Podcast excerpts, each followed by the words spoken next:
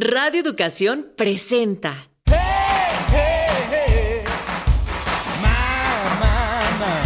Pangea.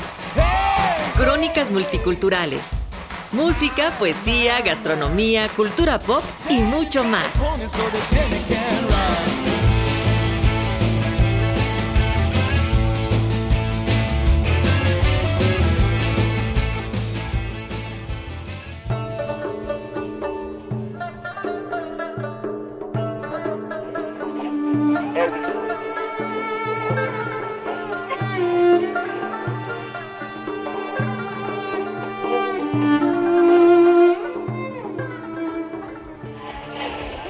Estas son las noticias más destacadas de las Naciones Unidas con Beatriz Barral.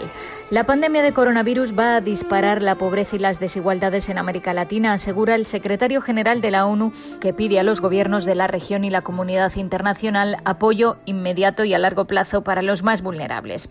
La región se ha convertido en una zona crítica de la pandemia, con el número de casos más elevado del mundo. Se espera que el Producto Interior Bruto se contraiga este año un 9,1% en la mayor recesión económica en 100 años. Como consecuencia, se prevé que 45 millones de personas caigan este año en la pobreza, hasta un total de 230 millones de pobres. La pobreza además tiene rostro de mujer y afecta de forma desproporcionada a los pueblos indígenas y afrodescendientes. En una de las regiones más desiguales del mundo, la pandemia solo agravará el problema, por lo que Antonio Guterres pide cerrar esta brecha en los planes de recuperación. Desigualdad y coronavirus.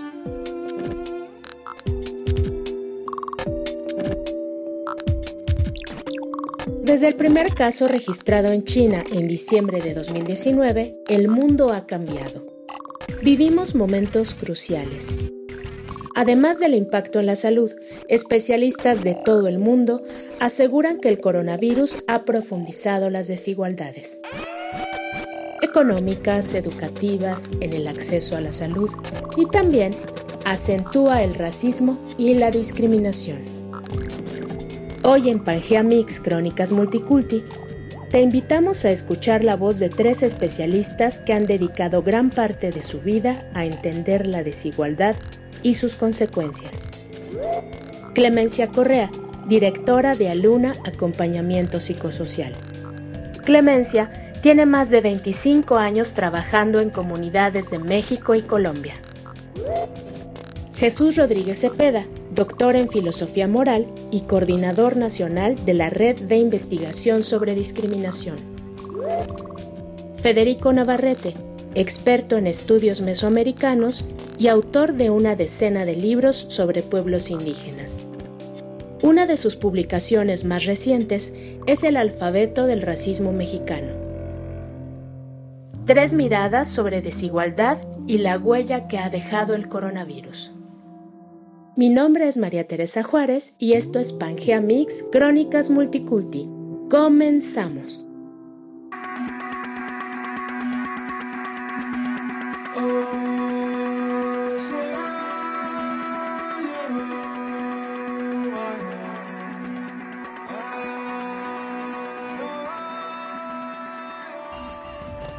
Lo primero decir que lo que hace el coronavirus es mostrar la desigualdad profunda que tenemos a partir de un sistema neoliberal que ha agudizado y profundizado eh, las condiciones de injusticia social, pero que además no ha creado las condiciones necesarias de un sistema de salud para la mayoría de la población, sino que ha privatizado la salud para unos pocos. Entonces lo que ha hecho efectivamente también el COVID es mostrar y profundizar las condiciones de desigualdad. Por un lado el tema de salud, pero por el otro lado los impactos de las medidas, porque no es en sí mismo el coronavirus, o sea, son las medidas que se han tenido que tomar para el tema de seguridad y es el confinamiento, como algunos países lo han hecho porque estos no son todos los países que han tomado estas medidas. Entonces, este confinamiento ha llevado a que la economía también se fracture y que tenga impactos fundamentales en sectores económicos vulnerables. Entonces, eh, hablar de la desigualdad en este momento del COVID, pues nos implica hablar de la privatización de los sistemas de salud, lo que está implicando las condiciones de la economía formal e informal. Eh, en México sabemos que por lo menos el 70% de la economía es informal y cómo está impactando para las personas que están quedando sin trabajo y cómo algunas personas pueden quedarse en la casa porque tienen un trabajo seguro. Entonces hay una desigualdad eh, estructural, pero también está habiendo una desigualdad para enfrentar las condiciones y los impactos del coronavirus.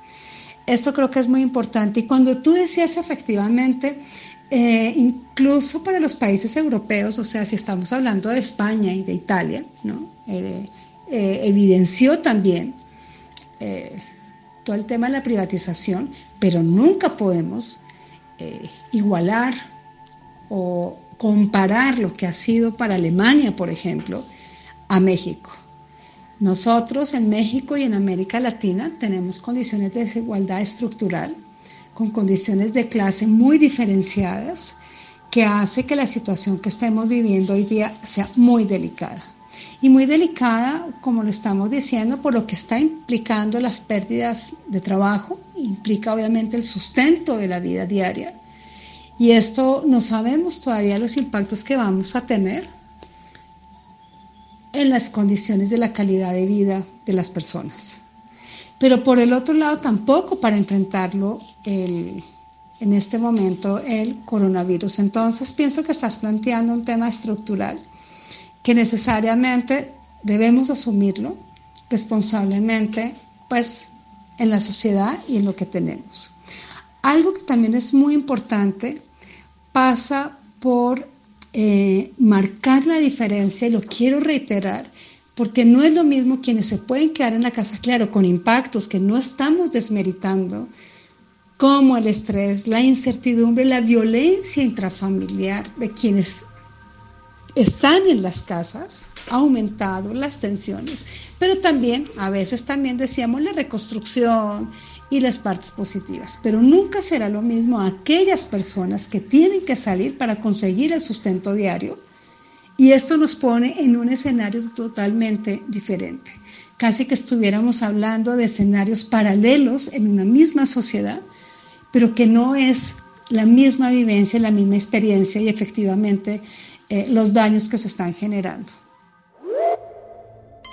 Desde sus inicios, la COVID-19 reveló el enorme racismo y la discriminación hacia la comunidad china en todo el mundo.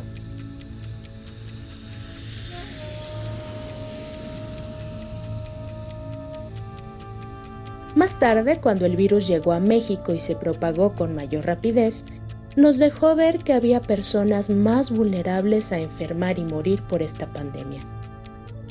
Datos del Colegio de México revelan que las personas hablantes de lenguas indígenas tienen hasta 50% más posibilidades de morir por COVID-19.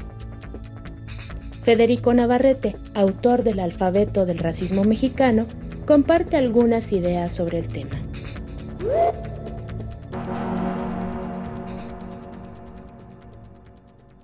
Con el paso del tiempo, desde marzo hasta acá, ha quedado cada vez más claro que el COVID es una epidemia racista. Eh, esto desde luego no significa que el virus como tal sea racista. El virus pues es, es un conjunto de proteínas que, que, no tiene vista, que no puede distinguir desde luego el origen étnico, ni el color de piel, ni la condición social de las personas a las que infecta. Entonces no es que tenga la intención de ser racista. Pero cada vez más claro, queda más claro en Estados Unidos, en Europa y en el propio México que el virus eh, le hace más daño y el COVID-19 es, es una enfermedad mucho más grave para las personas que son pobres, para las personas que tienen malas condiciones de salud y para las personas que han sido, que sufren una situación social marginal. Y esas son las personas que también son víctimas de la discriminación racial. Entonces, por ejemplo, en Estados Unidos tenemos que los negros, las personas de origen africana, tienen el doble de posibilidad de morir por culpa del COVID que las personas de otros orígenes, sobre todo que las personas blancas. En México, eh, Patricio Solís del Colegio de México ha encontrado una correlación similar. Los hablantes de lenguas indígenas tienen, tienen 50% más posibilidad de, morir de COVID que los que no hablan lenguas indígenas.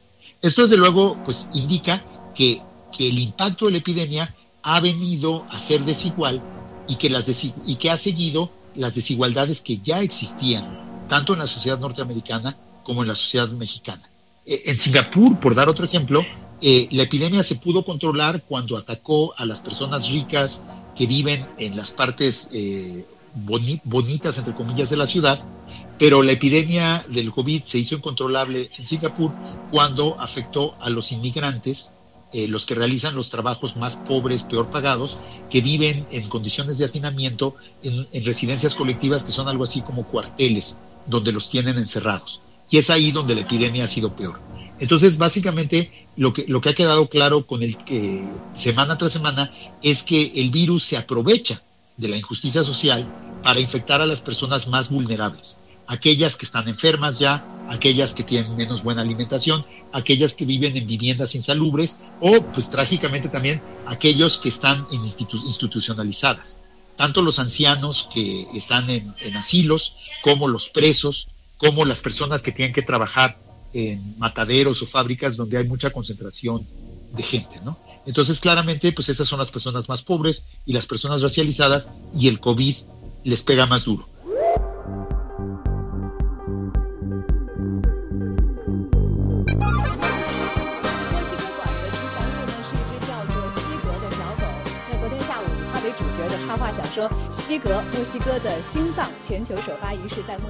En México, la mayoría de las muertes por COVID-19 fueron personas sin empleo, sin estudios ni acceso a servicios médicos.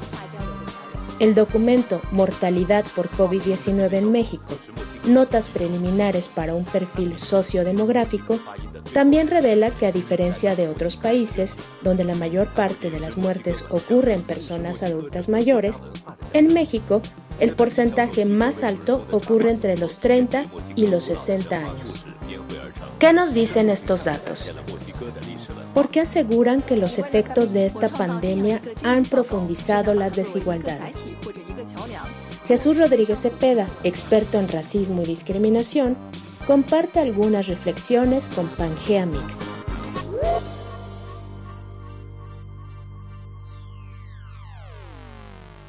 Uno tendría que preguntarse si la reducción del ritmo social, si el confinamiento de las personas, eh, eh, de muchas personas, no todas desde luego en sus domicilios, detiene los procesos de discriminación.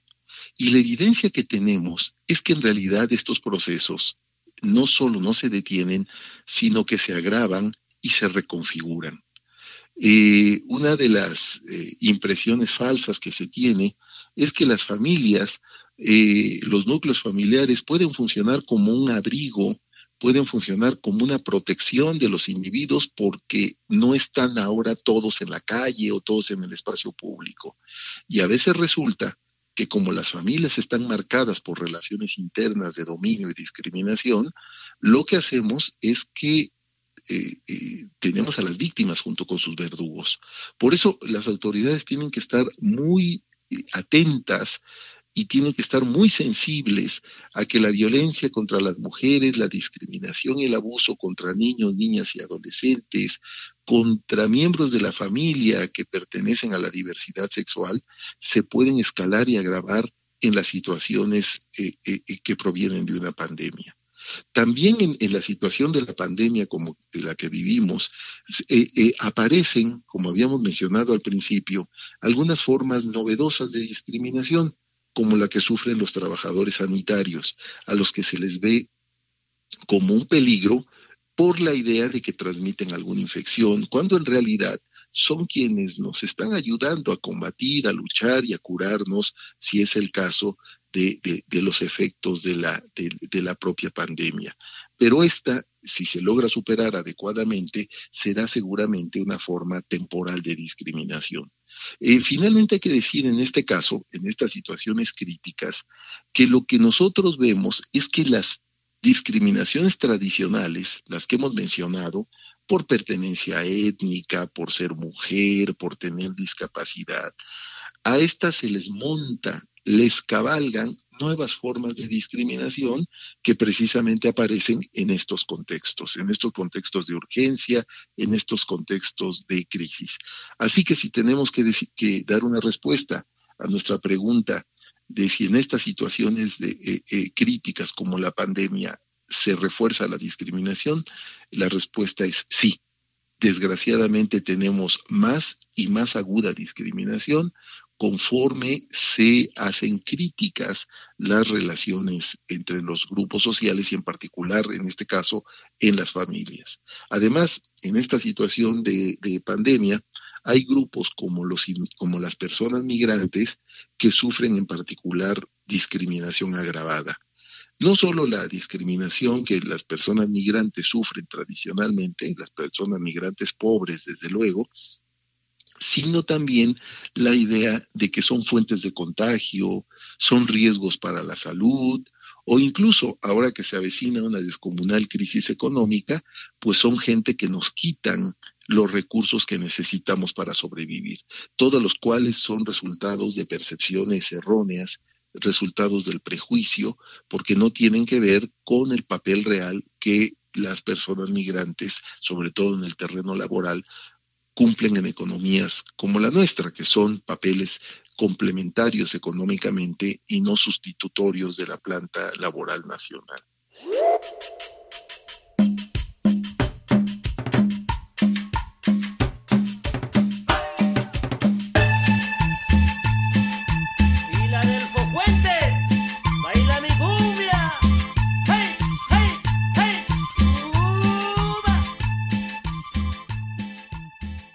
Como la migración, las personas en condición de refugio o aquellas que han vivido confinamiento previo emergen en un momento como este, considerado como uno de los más críticos en la historia reciente. ¿Qué hacer? Hoy en Pangea Mix Crónicas Multiculti, tres expertos proponen ideas acerca de cómo podemos reconstruir una sociedad asentada en la desigualdad.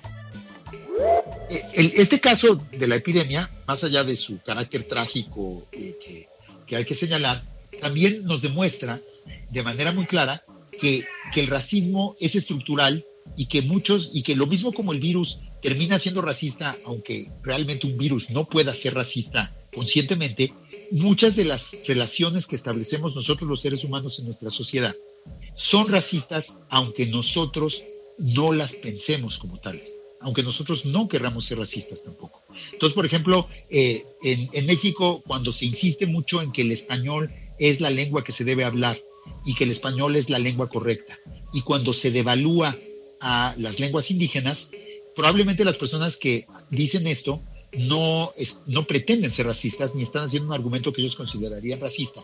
Pero el hecho es que durante tantos años ha habido discriminación racista a los hablantes de lenguas indígenas en México que repetir esta idea de la superioridad del español, como hace, por cierto, la Academia Mexicana de la Lengua, como hace, por cierto, su director Horacio Labastida, es racista. No se trata de que él tenga la intención de ser racista, se trata de que el hecho de que hay una Academia, Mexicana de la Lengua que solo habla español ya es un hecho racista en sí mismo. Y entonces, si alguien defiende este carácter excepcional del español, pues está siendo racista, aunque no lo quiera hacer, como el coronavirus termina siendo racista aunque no lo, aunque no sea capaz de ser racista realmente en términos eh, de su intención. Entonces esto me lleva un poco a plantear también que, que una de las maneras de combatir la desigualdad del coronavirus, como también combatir la desigualdad económica y la discriminación, es precisamente reconocer y defender el carácter multicultural, multiétnico, el carácter plural de nuestro país.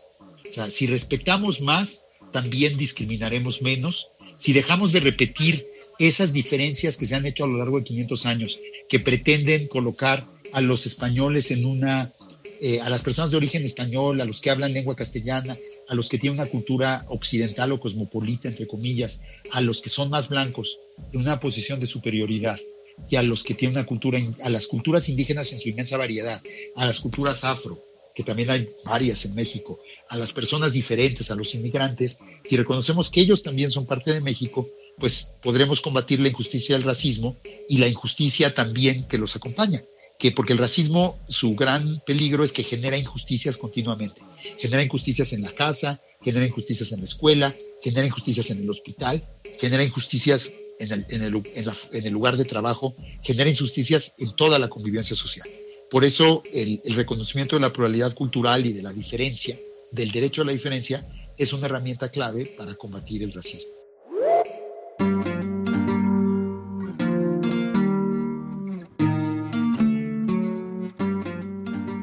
Cuando hacemos referencia a una historia de racismo y discriminación, podríamos pensar que se trata de injusticias que ocurrieron en el pasado y que ya superamos. La realidad es que la discriminación del pasado tiene efectos en la actualidad.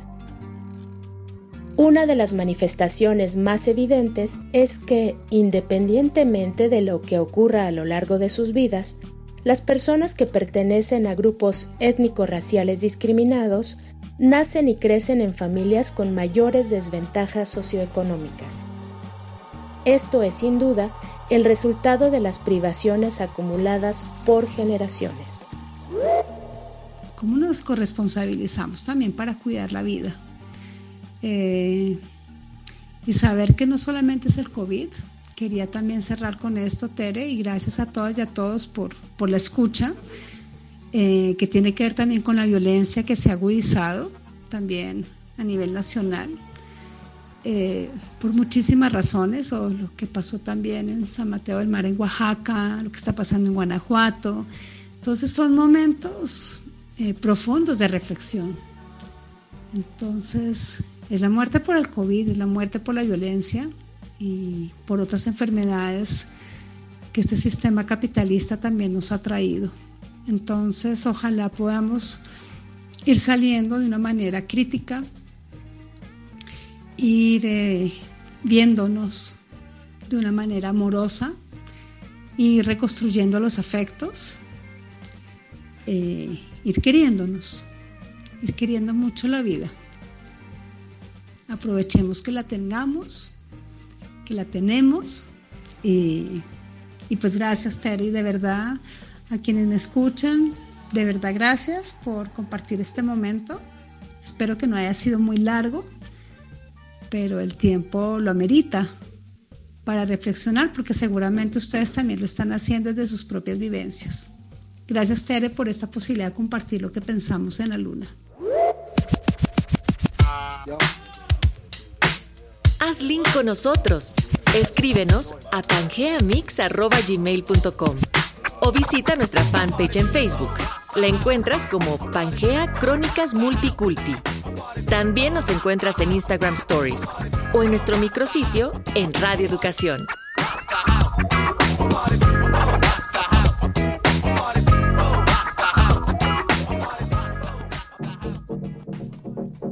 Equipo de producción, María Teresa Juárez, Elsa López, Arfaxado Ortiz, Óscar Solís, Luis Luna, Guillermo Tapia, Natalia Luna y Mario Ledesma. Pangea, Crónicas Multiculti, porque somos multiculturales y megadiversos. Una producción de Radio Educación.